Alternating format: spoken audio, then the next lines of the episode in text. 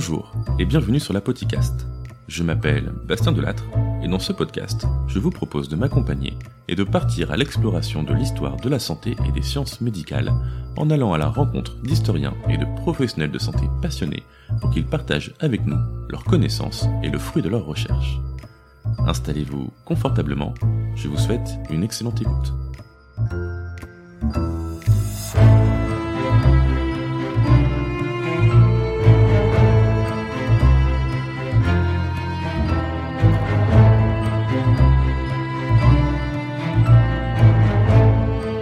Épisode 9 Santé et médecine sous l'Empire romain avec Charline Beu.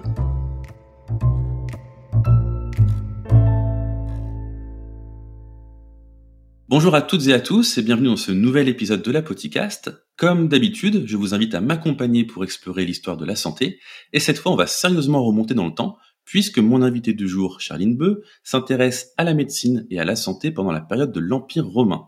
Bonjour Charline et bienvenue sur la Poticast. Bonjour Bastien, merci euh, de m'accueillir ici avec toi pour parler euh, de médecine chez les Romains.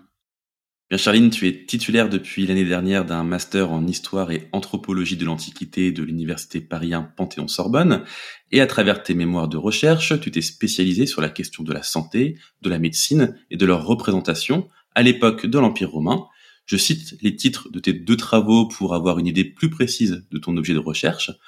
En Master 1, le sujet de ton mémoire, c'était Rite et magie à la lumière de la médecine des femmes au 1er et 2e siècle après Jésus-Christ dans l'Empire romain. Et en Master 2, la représentation du corps dans les représentations partagées à travers la pharmacopée du 1er et 2e siècle après Jésus-Christ dans l'Empire romain. Alors, pour commencer, on va essayer de poser quelques bases. Peux-tu nous expliquer sur quoi repose la médecine à l'époque de l'Empire romain? À l'époque de l'Empire romain, euh, la médecine, elle repose sur différentes choses. Déjà, à ce moment-là, la médecine hippocratique, elle est quand même bien mise en place. Les bases de cette médecine-là sont posées. Et en fait, elle va reposer sur euh, trois branches importantes euh, de la médecine. C'est ce que Cels, qui est un médecin du deuxième siècle après Jésus-Christ, il me semble, va dire dans euh, de la médecine. Il va dire que notamment la médecine, elle est divisée en trois branches, l'une traitant par le régime, la seconde par les médicaments et la troisième par l'action de la main. Donc en gros, on a en fait le régime, c'est la diététique. On va avoir tout ce qui est pharmaceutique avec les médicaments. Et en fait, quand il dit euh, l'action de la main, c'est la chirurgie. Donc on va voir ces trois branches-là. Mais il explique que euh, les maîtres de la branche qui traitent les maladies par les régimes sont les plus célèbres et sont euh, en gros ceux qu'on met un peu au-dessus des autres. C'est d'ailleurs ce que certains médecins reprochent, notamment Scribonius Largus. il explique que les médicaments sont tout aussi importants parce que en fait la diététique, elle a longtemps été considérée comme une médecine noble parce que on n'ouvrait pas comme la chirurgie et on n'avait pas besoin d'autres choses. Euh, par exemple, on n'avait pas besoin de plantes pour soigner. Et en fait, on soignait par l'alimentation ou ce qu'on pourrait appeler aujourd'hui notre style de vie, avoir une bonne hygiène de vie. Donc il y avait beaucoup de prévention en fait qui passait par la diététique, donc la manière de s'alimenter. Ça pouvait être préventif, mais ça pouvait être aussi le soin, notamment les jeunes, le bain ou les saignées, ça fait partie de cette diététique là. Et donc euh, la chirurgie, c'est comme aujourd'hui, ce sont les interventions chirurgicales qui devaient faire bien plus mal à l'époque. Et puis la pharmaceutique, ça va être tout ce qui va être donc les médicaments.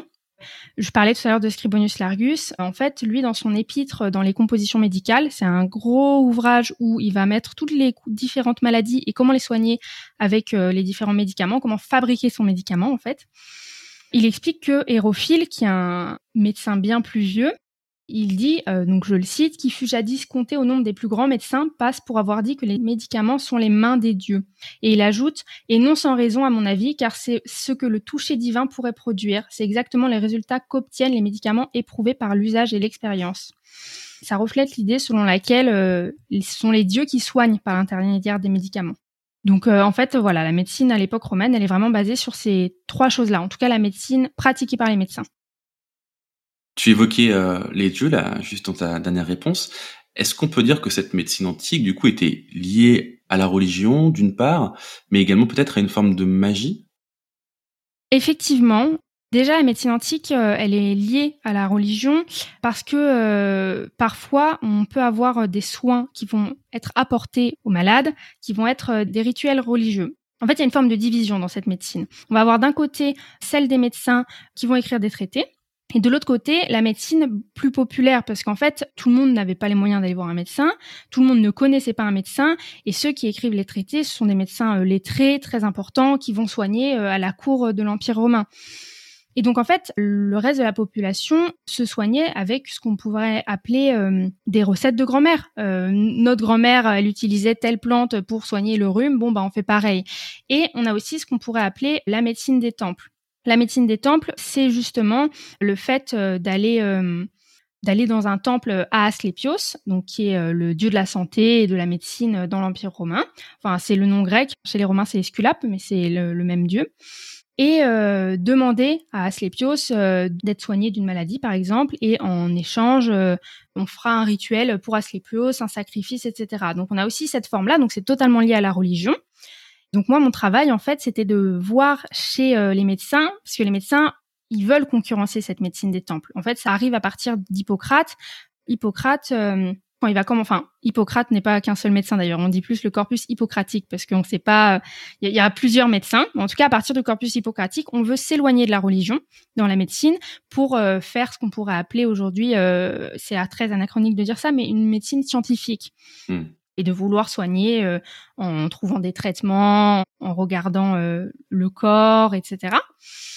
Et donc, euh, les médecins veulent se séparer de cette médecine. Et donc, moi, mon travail, c'était de voir que malgré cette volonté de séparation qu'ils essayent de faire avec cette médecine plus religieuse, entre guillemets, et plus rituelle, qu'en fait, il y a des restes de cette médecine-là, et dans la manière dont ils soignent, des fois, on, on peut retrouver ces restes-là, on peut voir des rituels religieux, et donc parfois magiques.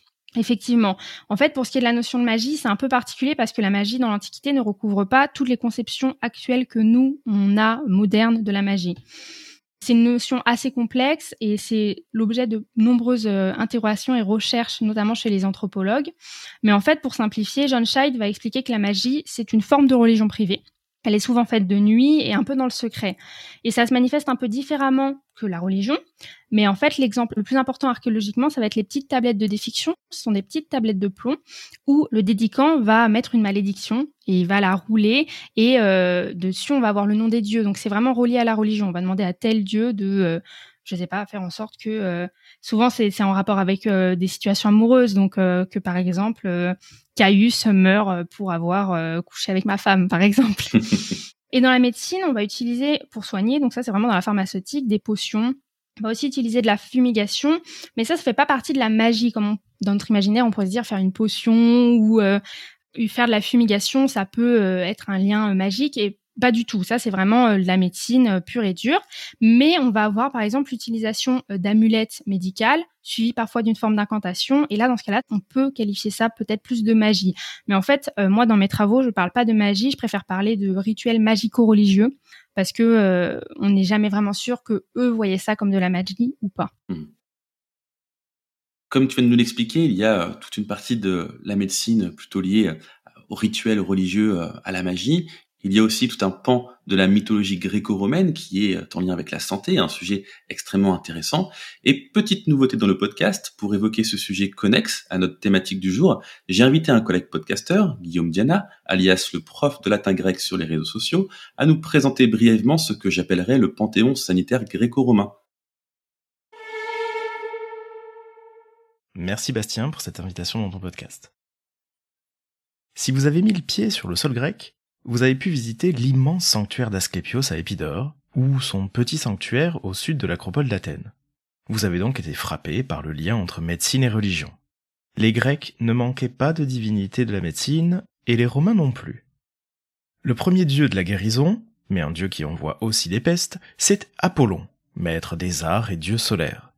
Sa connaissance de la santé, il l'a transmise à Asclépios, l'enfant qu'il a eu de la mortelle Coronis. Le centaure Chiron a peaufiné l'éducation du jeune garçon et lui a enseigné la médecine à proprement parler. Les auteurs anciens situent Asclépios au moment des histoires d'Édipe à Thèbes et de la recherche de la toison d'or par Jason, puisque ses deux fils, Macaon et Podalyre, qu'on appelle aussi les Asclépiades, étaient les médecins des Grecs lors de la guerre de Troie. Les Romains employaient le nom d'Esculape pour désigner ce dieu.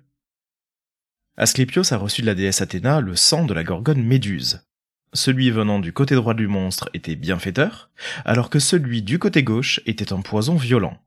Ce sang bienfaisant était si puissant qu'Asclépios parvenait à ressusciter les morts, subissant ainsi la colère d'Hadès, le dieu des enfers, et de Zeus, qui voyait l'ordre du monde chamboulé.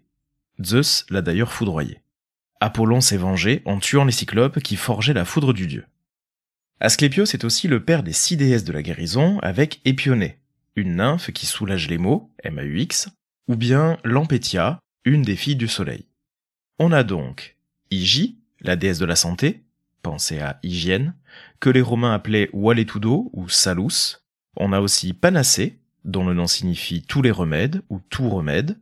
Iaso, la déesse de la guérison, dont le nom est à rapprocher du grec iatros, le médecin, présent dans les mots pédiatre, gériatre, psychiatre. Méditrine, représentation de la longue vie. Akeso, déesse de la guérison. Et enfin, Églé, divinité de la santé rayonnante que les malades regagnent après une maladie. N'oublions cependant pas la déesse Iliti, la déesse de l'enfantement, fille légitime de Zeus et pour une fois, et que les Romains appelaient Lucine. La déesse Maya, la mère d'Hermès, a donné son nom à la maïotique, puisque son nom signifie petite mère, et qu'elle a été une des nourrices importantes de la mythologie. Côté symbole, le bâton d'Asclépios n'est pas le caducée d'Hermès. Asclépios tient un bâton autour duquel s'enroule un seul serpent, quand Hermès en a deux. Mais le caducée d'Hermès permettait cela dit aussi de guérir les morsures de serpents. Et c'est bien le bâton d'Asclépios qui sert de symbole aux médecins. Quant aux pharmaciens, ils ont repris l'attribut de la déesse Igi, la coupe, comme symbole de la pharmacie. On parle ainsi de la coupe d'Igi ou du caducée d'Igi. Les anciens pouvaient représenter cette déesse avec une coupe, ou une patera, accompagnée d'un serpent qui boit dans cette coupe, comme un patient qui prend sa médication. D'ailleurs, en parlant des pharmaciens, il faut savoir que le mot grec pharmacon signifie à la fois le remède et le poison. Tout est une histoire de dosage. Merci Guillaume pour cette petite pastille. Si le sujet vous intéresse, dans les jours qui suivent la diffusion de cet épisode de la podcast, Guillaume va mettre en ligne un épisode consacré à Asclepios, le dieu de la médecine, dans son podcast dédié à la mythologie gréco-romaine et qui s'appelle Par le petit bout du mythe. Alors foncez écouter cet épisode du prof de latin grec. Revenons à notre sujet Charline. Il y a une théorie majeure qui est à la base de la médecine à cette époque et qu'il faut absolument comprendre pour aborder la suite, c'est la théorie des humeurs que l'on retrouve notamment dans le corpus hippocratique que tu as cité. Peux-tu nous expliquer les grands principes de cette théorie?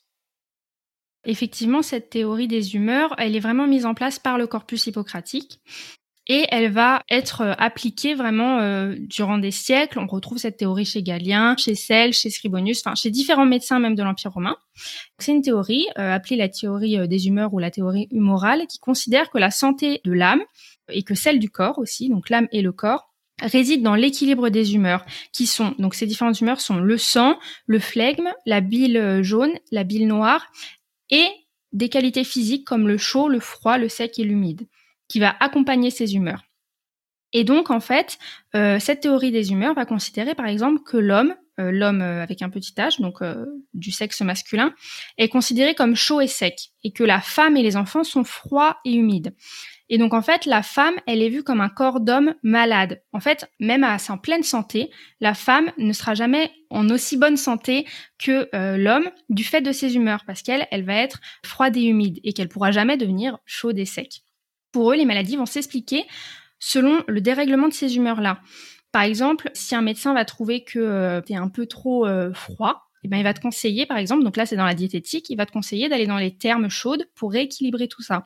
Et après, on a aussi dans la, dans la pharmacie, dans les médicaments qui vont être donnés ou même dans la chirurgie, on va essayer de rééquilibrer ses humeurs. Donc, euh, par exemple, euh, les saignées aussi, c'est par rapport au fait qu'on aurait potentiellement euh, trop de sang, enfin ça serait déséquilibré par rapport aux qualités physiques. Cette théorie des humeurs, euh, comme tu l'as dit, elle a perduré pendant des siècles, et je vous invite éventuellement à, réécouter ou à écouter l'épisode 8 de la podcast euh, que j'ai fait avec euh, Guillaume Lint à propos de la médecine et de la santé au cours des voyages transocéaniques à l'époque moderne, donc 16e, 18e siècle. Et ce qu'expliquait Guillaume, c'est que à cette époque, encore, un certain nombre de concepts autour de la santé étaient basés sur ces théories hippocratiques. Donc, quand on a cerné ces grands principes et cette notion d'équilibre, on peut approcher plus simplement les croyances et les pratiques médicales de l'époque. Et tu as, par exemple, particulièrement étudié la femme dans cette médecine de l'Empire romain. Hors micro, tu me parlais d'un exemple assez intéressant pour illustrer certains grands principes que l'on vient d'évoquer, issus du travail d'une autre chercheuse. C'est celui de l'utérus, qui était perçu comme une sorte d'animal mobile dans le corps de la femme, si j'ai bien compris. Et sa mobilité permettait d'expliquer tout un tas de choses. Est-ce que tu peux nous en dire plus? Oui, bien sûr. Donc euh, cet exemple, effectivement, qui est très intéressant, c'est un de mes exemples préférés. En fait, pour les médecins dans l'Antiquité, toutes les maladies de la femme prenaient racine dans un seul organe, c'était l'utérus, aussi euh, appelé matrice dans les textes, mais euh, c'est le même organe. Et en fait, celui-ci, c'était vraiment le centre névralgique de toutes les maladies qui touchaient le corps de la femme. En fait, le corps de la femme, comme il a été vu précédemment, c'est un corps qui, même en bonne santé, il n'est pas dans la norme que représente celui de l'homme. Cette anormalité vient en grande partie de l'utérus, qui est un organe humide du corps de la femme. Et en plus, cet organe, c'est un organe que n'ont pas les hommes. Et donc, c'est un organe qui intrigue et qui est entouré de tout un imaginaire médical. Par exemple, chez Platon ou chez Hippocrate, c'est dès cette époque-là un organe qui est vu comme mobile. Ça serait un corps étranger doté de sa mobilité propre qui se déplacerait dans le corps de la femme. Et en fait, c'est ces déplacements-là qui pourraient provoquer des suffocations en raison de ces déplacements. C'est ce qui provoquerait d'ailleurs euh, l'hystérie, par exemple.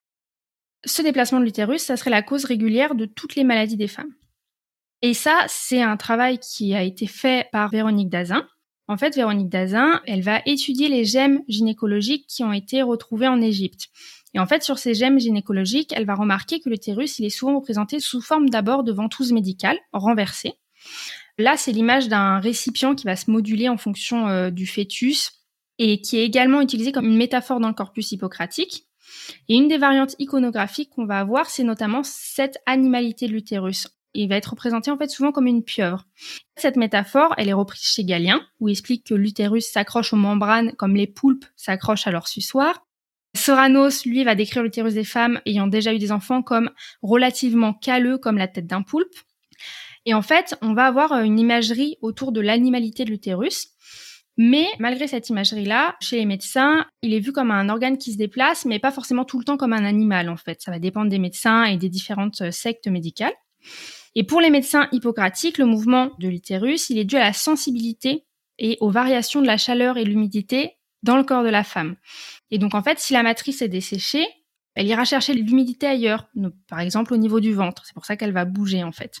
Et donc, la bonne santé, elle repose sur le fait que la matrice doit rester à la bonne place. Elle ne doit pas bouger et il faut essayer de la faire revenir à l'endroit où elle doit être.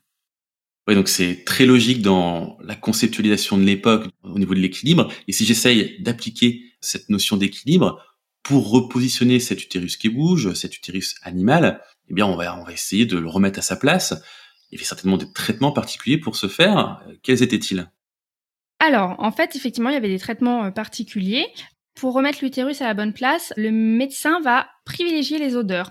Et donc, il va utiliser différentes odeurs qui va attirer ou repousser justement cet utérus. Et pour ça, on va utiliser ce qu'on appelle la fumigation.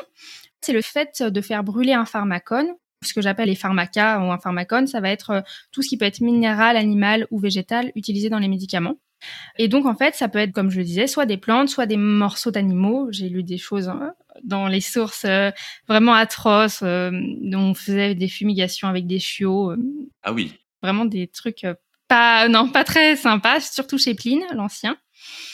Ou sinon, ça peut être un mélange, en fait, soit, par exemple, de peau de bœuf et de, d'une plante quelconque, etc qu'on va faire fumer. Et en fait, grâce à l'odeur que ça va générer, j'imagine que ça devait pas sentir vraiment très très bon. et eh ben cette odeur devrait attirer ou repousser l'utérus. Cette fumigation, elle se faisait en dessous euh, du vagin pour que l'utérus euh, redescende en fait et qu'il le sente à partir euh, du vagin. Mais certains médecins sont pas totalement convaincus par cette façon de faire. Ah oui, quand même. voilà. Euh, Soranos, donc Soranos, il fait partie de la secte méthodique. Je vais pas parler des sectes, mais euh, dans la médecine antique, euh, on a différentes sectes médicales. Ce sont des écoles en fait, et donc c'est différentes façons de penser. Mais là, on est beaucoup plus dans la pensée médicale. Ça joue un peu sur l'action que vont avoir les soins selon tel ou tel médecin, mais ça va plus être des batailles idéologiques autour de la médecine et des traités en fait. Et donc Soranos, donc lui c'est un médecin méthodique, donc il se place vraiment en contradiction avec euh, ses contemporains. Pour lui, ces explications-là et cette représentation de l'utérus qui est présente notamment dans le corpus hippocratique, il n'est pas totalement convaincu. Il ne va pas remettre en cause distinctement la mobilité de l'utérus, mais il expose très clairement l'idée que l'utérus ne se déplace pas en fonction des odeurs. Il écrit même que la plupart des médecins anciens, je le cite, de tous les disciples des écoles autres que la sienne, donc autres que l'école méthodique, ont fait usage des senteurs nauséabondes pour soigner la matrice. Toutefois, il ajoute que la matrice ne se met pas en mouvement comme une bête sauvage sortant de sa tanière parce qu'elle aime les bonnes odeurs et fuit les mauvaises. Au contraire, elle se tasse sur elle-même en raison de la constriction due à l'inflammation. Là, il reprend l'idée de l'animalité, de la matrice, et il n'exclut pas l'idée de mouvement, mais pour lui, ça reste plus léger, c'est plus une constriction, un tassement, et il réfute totalement l'idée que la matrice suit des odeurs euh, et fonctionne en fait par sympathie et antipathie euh, sur les odeurs. La sympathie et l'antipathie, c'est une notion qu'on retrouve notamment beaucoup euh, dans euh, ce qu'on pourrait appeler la magie dans l'Antiquité. C'est le fait que pour les soins, par exemple, on va soigner la jaunisse avec une fleur jaune, par exemple. On va trouver un point commun, donc là c'est la sympathie, on va trouver un point commun entre euh, la maladie et ce qui va soigner. Et donc l'antipathie, c'est soigner mais avec l'inverse. Par exemple, on va beaucoup soigner les règles hémorragiques chez les femmes, par exemple, avec euh, un médicament qui n'est pas rouge. Ou si justement on veut que une femme qui n'a pas ses règles ait ses règles, on va utiliser quelque chose qui est rouge. Là, je parle beaucoup des couleurs, mais ça peut aussi être avec le fait, par exemple, tout à l'heure, euh, on parlera euh, de l'avortement. Eh ben, on va utiliser des plantes qui sont stériles, par exemple.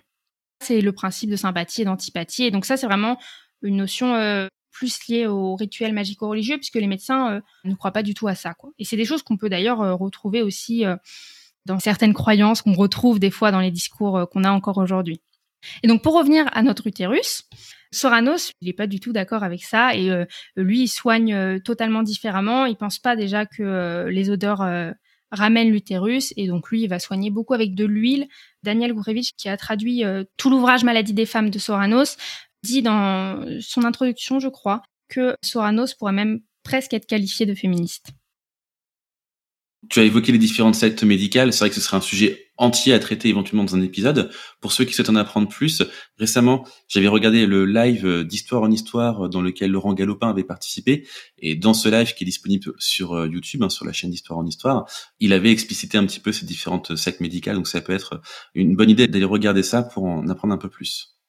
Tu l'as évoqué, je te proposais également de parler de l'avortement. C'était donc une pratique à l'époque. Comment était-elle pratiquée? Alors en fait, l'avortement, c'est vraiment une pratique importante. On ne peut pas compter, on peut pas dénombrer, on n'a pas de d'INSEE de l'Empire romain, mais c'est une pratique assez importante dans l'Empire romain pour que les médecins en parlent. Il y a une différence notable entre la conception de l'avortement dans la société romaine et celle qu'on a nous aujourd'hui. L'avortement chez les Romains, elle n'est pas condamnée parce qu'on tuerait un bébé à naître. C'est pas ça qui est condamné du tout. Ce qui est condamné, c'est la mort que pourrait entraîner l'avortement sur la femme enceinte. En fait, l'avortement, s'il n'est pas encadré médicalement, comme aujourd'hui, bah, c'est une pratique euh, dangereuse qui mène souvent à la mort de la femme enceinte. Et c'est le meurtre de la femme euh, romaine qui est puni et non la fin de vie euh, du fœtus. Cet avortement, il est pratiqué de différentes façons. Comme on s'intéresse à la médecine, je me suis surtout focalisée sur l'avortement médicamenteux, mais il y avait aussi des avortements euh, où on pouvait utiliser un long pieu, euh, comme on a pu entendre parler même au 19e siècle, euh, avant que l'avortement soit légalisé, les cintres, tout ça. Donc il n'y avait pas de cintres à l'époque romaine, mais des pieux, etc. Mais moi, je me focalisais donc sur les médicaments. Et on va reparler de Soranos, mais Soranos est la seule source médicale de l'Empire romain qui se consacre vraiment à la gynécologie et à l'obstétrique. Donc il est vraiment très important. Et en fait, Soranos, il va consacrer un chapitre entier sur euh, les potions abortives et sur la contraception. Dans ce chapitre, il explique qu'il est préférable qu'une femme ait recours à des méthodes contraceptives plutôt qu'abortives. Par la suite, il va évoquer les différentes méthodes abortives et il va expliquer qu'il faut éviter toute méthode qui mettrait la vie de la femme en danger. Et on comprend par la liste des pratiques abortives que Soranos conseille des pratiques qui mèneraient en fait ce qu'on pourrait appeler aujourd'hui à une fausse couche. Il insiste euh, très fort sur le fait qu'il ne faut pas utiliser de matériaux tranchants pour pas endommager la matrice et du coup mener à euh, une euh, infertilité prochaine en fait. Ce qui est important pour Soranos et pour les médecins, c'est la bonne santé de la femme pour justement qu'elle puisse continuer à procréer. De toute façon, la bonne santé de la femme euh, n'est que dans un seul but, la procréation. Parce que si elle ne peut plus procréer, il lui arrive l'une des choses les plus horribles qui peut lui arriver, elle ne peut plus tenir son rôle dans la société romaine. Et donc, parmi les plantes abortives ou euh, héménagogues, on va retrouver par exemple le dictame, l'aristoloche, la rue et la menthe. Il y en a plusieurs, hein, mais ce sont les quatre plantes sur lesquelles je me suis vraiment consacrée euh, durant mes recherches. Ces plantes-là, elles vont être prises en potion. Valérie Bonnet, par exemple, elle va mettre en avant l'idée que la médecine antique fonctionne par contamination et par glissement. C'est ce que j'expliquais tout à l'heure par la sympathie, l'antipathie. C'est surtout avec elle qui est mis en avant ce type de médecine-là. Et que justement, les plantes euh, stériles sont devenues les plantes avorteuses parce que euh, c'est le principe de sympathie. Et donc en fait, c'est le cas du dictame. Et les réalités héménagogues ou abortives ou expulsives, parce qu'il y avait aussi une expulsion de fœtus, c'était la manière d'avorter aussi, sont dues en réalité à la toxicité de la plante prise en trop grande quantité qui mène à un avortement, mais parce qu'en fait ça mène à une, fausse couche, s'il y a une trop grosse quantité, à la mort de la patiente. Et donc Valérie Bonnet exprime très bien cette idée euh, selon laquelle la réalité euh, gynécologique des diverses plantes utilisées pour les femmes par euh, les anciens, ça repose surtout sur leur toxicité. Elle dit que la plupart du temps, les recettes abortives étaient soit inefficaces, soit terriblement dangereuses, entraînant de graves séquelles, lésions des organes génitaux, si elles étaient utilisées en PCR ou stérilité, ou à des empoisonnements et même la mort. Donc en fait, c'est parce que les plantes sont toxiques qu'on les utilise, parce qu'on sait qu'elles sont tellement toxiques que dans tous les cas, toute vie qu'il y aurait, si la, femme ne meurt pas, euh, disparaîtrait. Tu l'as évoqué rapidement, de ton côté, tu t'es aussi intéressé à la fertilité. Comment était-elle comprise et comment pouvait-on influer sur celle-ci? En étudiant la médecine des femmes, en fait, on se rend bien compte, c'est ce que je disais tout à l'heure, que euh, grande partie de cette médecine, elle est orientée totalement autour de la fertilité. Et en fait, la stérilité, c'est une grande inquiétude pour les médecins, pour la société romaine, mais en fait surtout pour les femmes. La femme, elle est d'ailleurs choisie comme épouse sur sa potentielle capacité à concevoir. C'est ce que Sorano s'explique dans un autre chapitre, intitulé Comment distinguer les femmes capables de concevoir. Et en fait, il explique qu'il faut chercher à savoir si la future mariée, elle est apte ou non à concevoir et si elle est ou non physiquement capable d'accoucher, si elle va pas mourir en couche. Par la suite, il va lister tout ce qui est nécessaire de prendre en compte pour savoir si une femme est apte à concevoir. Ce chapitre, il est dès le début de son œuvre. C'est un des premiers chapitres dans son œuvre gynécologique et obstétrique. Donc ça met vraiment en place l'idée que de toute façon, la femme, si elle est en bonne santé, c'est pour pouvoir avoir des enfants, comme je le disais. Et en fait, la stérilité dans un couple, c'est un vrai problème parce que la femme donc ne remplit plus son rôle dans la société. Et cette conception prend une part importante dans les rites de la société. Donc là, on va vraiment être dans des rites. C'est plus dans une conception médicale des choses, mais en fait, euh, par exemple, une des fêtes les plus importantes à Rome sont les Lupercales, et ces Lupercales qui sont fêtées tous les ans mi-février, ça a pour but de rendre les femmes aptes à concevoir. C'est ce qu'étudie euh, Daniel Gourevitch. Euh, elle prend comme source plus tard Ovide, et les femmes n'ayant pas enfanté sont, euh, lors de cette fête, frappées euh, avec des lanières de peau de bouc. Donc euh, c'est vraiment horrible en plus. Les hommes de la ville courent pour fouetter les femmes en fait. C'est un rituel qui, d'après toujours Daniel Gorevitch, remonte à la naissance de Rome ou les Romains, donc ça c'est le mythe, un des mythes de la fondation de Rome, euh, mais les Romains, ils vont enlever les Sabines, qui sont les femmes euh, des Sabins, le peuple voisin, parce que bah ils sont que des hommes, ils veulent bien euh, perpétuer leur leur nouveau peuple. Et donc en fait, les Sabines, une fois enlevées, elles n'arrivent pas à enfanter, et donc du coup, elles vont demander à Junon ce qu'elle doit faire pour qu'elle puisse réussir à enfanter. Et Junon va répondre qu'il faut que les boucs sacrés doivent pénétrer les matrones italiennes.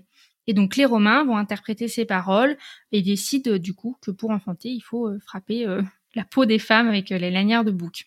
Ce rituel annuel, en fait, il est marqueur du rôle important de la femme dans la société, mais également de la place des rites religieux dans la conception. Parce que là, ça touche vraiment ce que nous, on pourrait penser de l'intimité du couple, de concevoir, etc. Mais là, la conception, ça a vraiment un rôle politique dans la cité. Et d'ailleurs, la stérilité dans un couple est très rarement envisagée comme étant une stérilité masculine. Pour Pline, euh, la stérilité masculine n'existe pas naturellement, mais ce serait hmm. le résultat d'un acte plus ou moins magique. Donc euh, si l'homme est stérile, c'est quelqu'un lui veut du mal. Les femmes, elles espèrent être fertiles et pour cela, elles peuvent essayer de passer euh, des pactes avec les dieux. Je dis pacte parce que la religion romaine est vraiment dans cet échange. Je, je, te ferai un sacrifice si en échange tu fais en sorte que j'arrive à faire telle ou telle chose. Et donc dans les traités, euh, les médecins ils vont ils vont donner des conseils aux femmes pour euh, booster entre guillemets leur fertilité. Et donc il existe aussi des recettes de grand-mère. Par exemple, euh, j'ai étudié l'utilisation du lièvre et notamment de la présure de lièvre dans les médicaments. Et en fait, je me suis rendu compte que c'était extrêmement spécifique aux soins des femmes dans les différentes sources que j'avais. Et donc là, ça, ça il s'agit d'une de mes hypothèses que j'ai étayée lors d'une journée doctorale il y a deux ans déjà. Si le lièvre est autant utilisé dans les médicaments spécifiquement pour les femmes, ça peut aussi être en raison de la grande fertilité de la hase. Mais alors que c'est pas hmm. forcément pour soigner la stérilité hein, qu'on utilise le lièvre, ça peut vraiment être pour plein de choses qui n'ont rien à voir. Mais il y a toujours dans cette idée, en tout cas c'est l'hypothèse que j'aimais, il pourrait toujours avoir dans cette euh, volonté d'utiliser le lièvre chez la femme, consciemment ou inconsciemment, de la part des médecins, une volonté de booster et de favoriser la fertilité de, de la femme. On en profite au passage, euh, ça peut pas faire de mal, quoi. Oui, c'est ça, exactement. Donc on a beaucoup parlé de notions qui touchent au, féminin, à la femme. Tu as déjà plus ou moins répondu à cette question. Est-ce qu'on peut dire finalement que ces représentations, ces croyances, ces pratiques ont eu des impacts sociaux qui permettent d'expliquer, au moins partiellement, la place et le rôle qu'elles avaient sous l'Empire romain? Oui, tout à fait. C'est effectivement, j'ai commencé un peu à y répondre au mmh. fur et à mesure, mais euh, par rapport à l'utérus, par exemple, les médecins préconisent de se marier comme soin aux femmes pour soigner euh, leurs différents maux. Et en fait, ils expliquent que euh, si l'utérus cherche de l'humidité ailleurs, c'est parce que la femme, elle est vierge ou veuve. Et donc, pour empêcher ce phénomène, la femme devrait se marier et tomber enceinte. Comme ça, bah, l'utérus ne recherche plus l'humidité. Hmm. Il est assez évident que dans ces recommandations médicales, euh, le rôle de la femme dans la société est primordial. Si la femme ne remplit pas correctement son rôle, le veuvage ou la virginité trop longue, par exemple, en fait, elle tomberait malade. Ils expliquent que si euh, tu es veuve trop longtemps ou vierge et donc non mariée, tu tomberas malade. C'est un cercle euh, vicieux, quoi. Les médecins donnent une explication euh, rationnelle et naturelle à ce qu'est le rôle de la femme. C'est dans leur nature et si elles doivent enfanter, c'est pour pas qu'elles tombent malades. Si elles doivent se marier, c'est pour pas qu'elles tombent malades. Sinon, elles tomberont malades, en fait. Hmm il faudrait vraiment plus de temps, je pense, pour démontrer point par point euh, précisément où est-ce qu'on peut voir ce rôle. Mais euh, bah, par exemple, dans le lièvre que j'évoquais tout à l'heure, on le voit. Le fait que euh, si les femmes sont malades, c'est à cause de leur utérus. On est toujours sur le lien avec l'enfantement. Tout autour de la médecine des femmes est lié à leur maternité, leur future maternité et à l'accouchement aussi. Voilà. Peut-être une dernière question de santé antique pour terminer qui ne touche pas à la femme cette fois-ci, en tout cas pas exclusivement. Tu m'as également parlé hors micro de l'épilepsie. Est-ce que tu peux nous en dire plus sur ce sujet? Oui, c'est une maladie qui permet d'accéder à une médecine plus rituelle. Euh, moi, c'est ce que je cherche quand j'étudie la médecine, voir mmh. à quel moment on passe de la médecine à des rituels magico-religieux. C'est une maladie qui est bien connue dans l'Antiquité, en fait, ce que les anciens appellent épilepsie, ça regroupe beaucoup de choses. D'ailleurs, ils appellent ça épilepsie, mais ils appellent ça aussi maladie de la lune, mal des comices euh, ou maladie sacrée, qui est d'ailleurs le nom d'un très célèbre traité euh, hippocratique euh, qui s'appelle la maladie sacrée. Ça regroupe plusieurs symptômes et en fait, on peut intégrer dans cette définition de ce qu'est l'épilepsie chez les anciens, on peut y mettre les arrêts cardiaques, par exemple, les vertiges, toutes sortes de convulsions, les malaises, voilà, tout ce que les médecins n'arrivent pas à expliquer. pour eux, ça va, enfin, tout. Non, mais en tout cas, tout ce qui peut être euh, momentanément euh, nous faire avoir un malaise ou une perte de connaissance ou des convulsions passe dans la catégorie épilepsie. Hmm. Cette maladie particulière, en fait, ça a été la source de nombreux écrits, dont le plus célèbre dont je parlais, la maladie sacrée.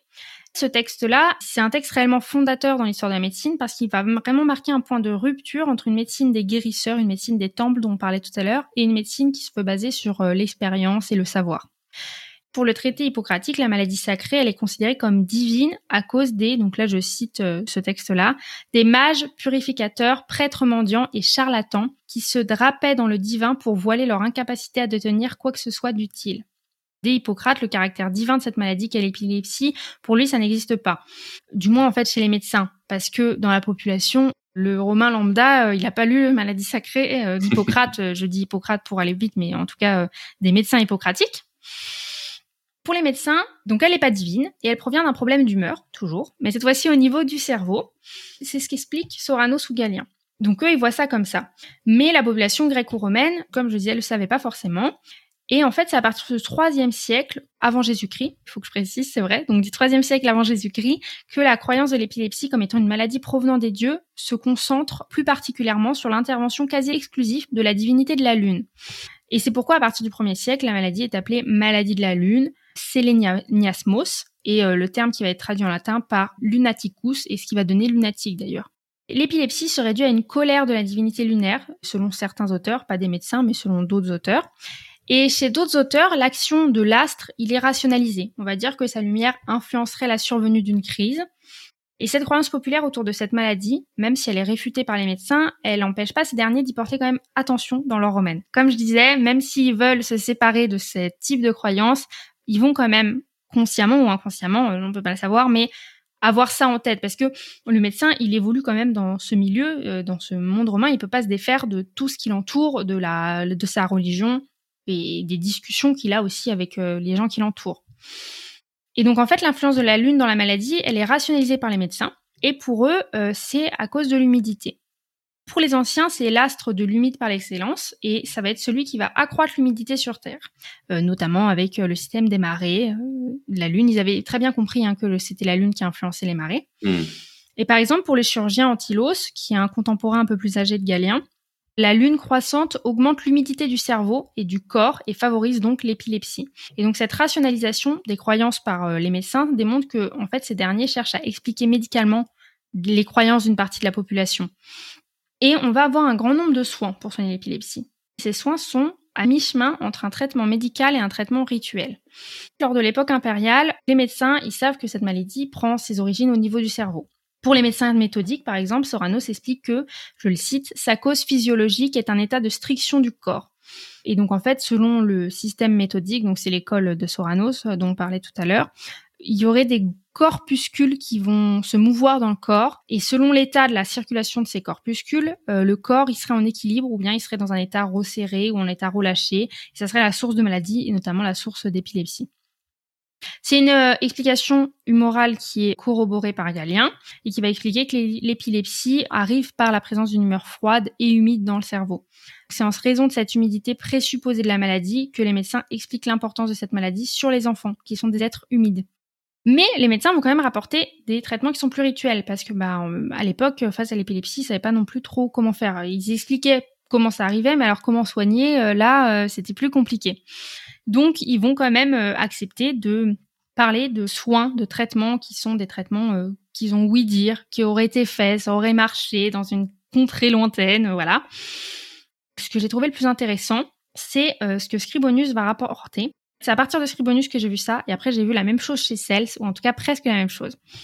Il va dire qu'il utilise la présure d'un fan, donc jusque-là euh, rien d'exceptionnel dans la médecine romaine, mais ce fan, il doit avoir été tué par un glaive avec lequel un gladiateur aurait été égorgé. Donc c'est vraiment très très précis. Et donc cette dernière recommandation inscrit la prescription de Scribonius hors du champ médical c'est totalement hors du champ médical, c'est pas des choses qu'on a l'habitude de lire.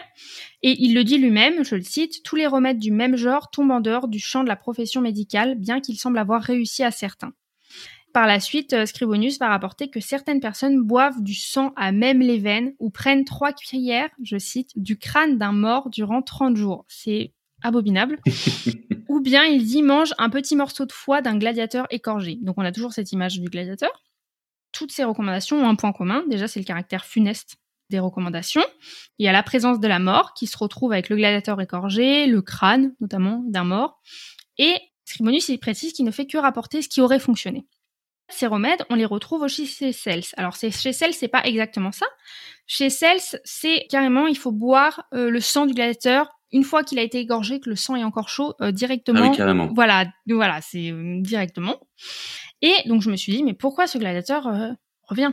Pourquoi il est là? Pour soigner l'épilepsie Quel est le lien entre le gladiateur et l'épilepsie euh, Voilà. J'ai vu que, en, cherchant, en lisant d'autres articles plus focalisés sur le, gladiateur, je ne connaissais rien moi sur le gladiateur avant, avant ça, que en fait le gladiateur dans l'arène, il va jouir dans les représentations partagées de pouvoirs magiques. Dans un ensemble de représentations mythiques et symboliques, le sang symbolise la force vitale et c'est considéré comme une espèce d'élixir de vie. Ainsi, donc pour Scribonius, il y a un passage avant, on ne boit pas même le, comme ça le sang du, gladiateur, contrairement à Cels, mais ça a quand même touché le sang du gladiateur. Et donc, euh, la place du sang comme élixir de vie est très présente en fait dans les remèdes contre l'épilepsie. Elle est aussi euh, présente euh, lorsque Scribonius dit de boire à même les veines. Et on retrouve ce sang comme élixir de vie à travers des remèdes magiques. C'est un remède par antipathie parce qu'on va boire du sang qui symbolise cet élixir de vie face à, l'épilepsie qui symbolise la mort. On boit la vie pour éviter de mourir, en gros. C'est une maladie funeste qui est provoquée par les dieux, on en parlait, la, lune notamment, le dieu de la lune. Et le glaive qui a servi à égorger le gladiateur est lui-même du coup rempli de pouvoirs magiques. C'est un peu comme si on échangeait euh, la vie qui est celle du gladiateur contre une autre. Et je parlais tout à l'heure du fait que euh, manger le foie d'un gladiateur, égorgé, ça renforce aussi cette idée de vie parce que le foie, c'est un organe qui est riche en sang et c'est un symbole aussi de force vitale. Et donc en fait, ça, ce sont des remèdes totalement extra-médicaux et qui sont évoqués chez Scribonius, mais comme je le disais aussi chez Cels. C'est pour ça que j'adore travailler sur cette maladie parce que vraiment, ça rentre dans le champ de mes recherches, de mes compétences où on voit qu'au final, certaines maladies comme l'épilepsie, comme elles sont vraiment trop importantes et qu'on n'arrive pas à les soigner, eh ben, on va se tourner vers des rituels magico-religieux. Tout cas, on voit avec euh, ces différents exemples qu'on a pris euh, au cours de cet entretien que c'est un sujet qui est à la fois riche, complexe. On pourrait faire plusieurs épisodes, je pense, sur la médecine de l'Antiquité euh, gréco-romaine en prenant encore d'autres exemples qui mêlent à la fois une médecine qui se veut logique. Hein. alors ça peut nous paraître parfois absurde avec notre regard actuel, mais dans les théories de l'époque, ce qui était mis en place était extrêmement logique, ça s'expliquait, et euh, c'est très intriqué également avec euh, des croyances, une certaine forme de magie, euh, c'est très intéressant. Effectivement, c'est très logique. D'ailleurs, je l'ai pas dit, mais j'y pense là. Même si nous, on peut se dire c'est vraiment n'importe quoi la façon dont il soignait, il y a plein de choses qu'on voit qu'il faisait qui sont des choses qu'on fait encore en fait, ou qui sont vraiment très intelligentes. Ils n'utilisaient pas les plantes au hasard, ils avaient compris les vertus thérapeutiques de certaines plantes. Alors bien sûr, eux, bah, ils n'avaient pas la chimie pour pouvoir euh, doser, euh, pour faire des médicaments comme euh, nous on a aujourd'hui, qui se débrouillaient comme ils pouvaient, mais ils avaient bien compris que l'opium avait un côté anesthésiant, donc ils l'utilisaient avant de faire des opérations, par exemple. Mais voilà, c'était, c'était pas totalement absurde la façon dont ils soignaient. Pour creuser ce sujet, est-ce que tu as quelques pistes de lecture, même éventuellement, pourquoi pas des podcasts, des vidéos, des documentaires, autour de la santé et de la médecine sous l'Empire romain? Oui, alors déjà, euh, le livre, un peu la Bible de la médecine dans l'Antiquité, qui résume tout bien, c'est euh, le livre de Viviane Newton, qui a été traduit, donc c'est un, livre en anglais, donc euh, si on veut, on peut le lire en anglais, mais il a été traduit en français, qui est La médecine de l'Antiquité. Donc voilà, c'est vraiment un peu la Bible qui résume bien, qui parle des sectes, qui parle des différentes branches. donc voilà. Ça, c'est pour avoir une approche vraiment générale. Ça va pas être très précis sur certains aspects, mais ça permet d'avoir une première approche quand on n'y connaît rien. Ensuite, pour les femmes, euh, la médecine des femmes, la gynécologie, l'obstétrique, les livres de Daniel Gorevitch sont parfaits. C'est la spécialiste euh, euh, sur cette question-là. Donc, comme je le disais, c'est elle qui a traduit toute la maladie sacrée. Il y a quatre tomes de Soranos d'Éphèse dans la CUF. Elle a écrit aussi un livre qui s'appelle Le mal d'être une femme, qui est vraiment consacré à la médecine des femmes. Elle écrit énormément d'articles. Donc euh, voilà, si on s'intéresse aux femmes et à l'obstétrique, c'est elle d'abord la première euh, porte d'entrée. Si on s'intéresse plus particulièrement à Galien, un des plus grands médecins de l'Antiquité romaine, on a bien sûr euh, les ouvrages de Véronique Boudon-Millot. Et après, euh, il y a euh, aussi euh, le site et le, Twitter aussi de Laurent Galopin, La médecine dans l'Antiquité, qui est très bien fait, qui regorge de sources et d'explications. voilà. Et on lui passe le bonjour. Oui, tout à fait. Et dans l'Apoticast, je vous évoquais tout à l'heure l'épisode du mois dernier, donc l'épisode 8 avec Guillaume Linte, qui peut faire le lien sur la partie théorie des humeurs, hein, qui était encore importante à cette époque-là. Tu évoquais l'opium et j'ai fait un épisode avec Thierry Lefebvre, ça devait être l'épisode 2 de mémoire, autour du laudanum de Sydenham, dans lequel on a évoqué l'opium et le laudanum euh, en est issu. Euh, voilà, deux idées d'écoute éventuellement euh, de l'apothicaste que vous pouvez retrouver sur le site internet et sur toutes les plateformes. Tu me disais au micro que tu souhaitais poursuivre tes recherches dans le cadre d'une thèse éventuellement. Quel en serait le sujet? Oui, effectivement. Là, je, passe l'agrégation cette année, mais Oui, gros projet. Mais j'ai pour projet de continuer en thèse, effectivement. Et j'aimerais travailler sur euh, l'utilisation des animaux dans la médecine romaine. Le projet de thèse est beaucoup plus précis, mais tant qu'il n'est pas euh, validé, je reste un, peu vague euh, sur le sujet. Mais j'aimerais travailler plus particulièrement sur les animaux, en lien notamment avec, notre, avec mon travail sur le lièvre et la présure de lièvre. C'est ce qui me plaisait plus que les plantes. J'ai beaucoup travaillé sur les plantes et en fait, ce qui me plaît, c'est l'utilisation des, des animaux dans la médecine. Donc voilà bah, peut-être que on aura l'occasion de rediscuter ensemble de ce sujet-là euh, euh, dans, dans quelques temps, dans quelques années, pourquoi pas. J'espère, avec plaisir. Eh bien, merci beaucoup, Charline, pour ta présence dans la podcast. C'était un vrai plaisir de te recevoir. Bah, merci, c'était un plaisir euh, d'être ici avec toi, de pouvoir discuter de médecine. Euh, j'étais très contente, merci pour l'invitation. Pour suivre l'activité de Charline et de Guillaume, hein, que je remercie également au passage pour euh, ta chronique, rendez-vous sur les réseaux sociaux, je vous mets tout ça en description de l'épisode. Chères auditrices, chers auditeurs, vous retrouverez quelques informations complémentaires à cet épisode sur le site internet apodcast.fr et je vous invite également à me rejoindre sur les réseaux sociaux, en particulier Instagram, pour suivre l'actualité du podcast et d'autres publications autour de l'histoire de la médecine et de la pharmacie. Pour soutenir la podcast, n'hésitez pas à noter le podcast et à me laisser un commentaire sur votre plateforme d'écoute et abonnez-vous pour ne rater aucun futur épisode. Quant à moi, je vous donne rendez-vous le mois prochain pour continuer notre exploration de l'histoire de la santé et des sciences médicales dans un nouvel épisode. À très bientôt!